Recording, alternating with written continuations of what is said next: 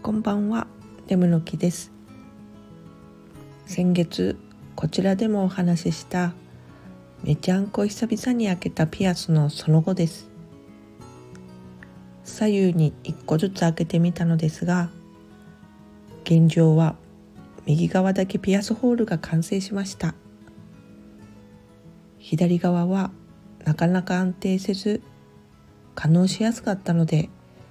つけたままだったファーストピアスを外して消毒してたらなんと洗面所のどっかに落っことしてしまいました。どんなに探しても見つからなくて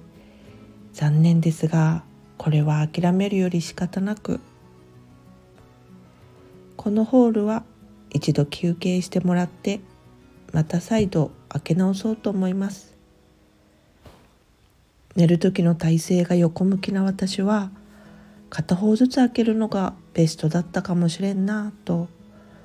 今更気づいたりしてなんかいろいろ新鮮です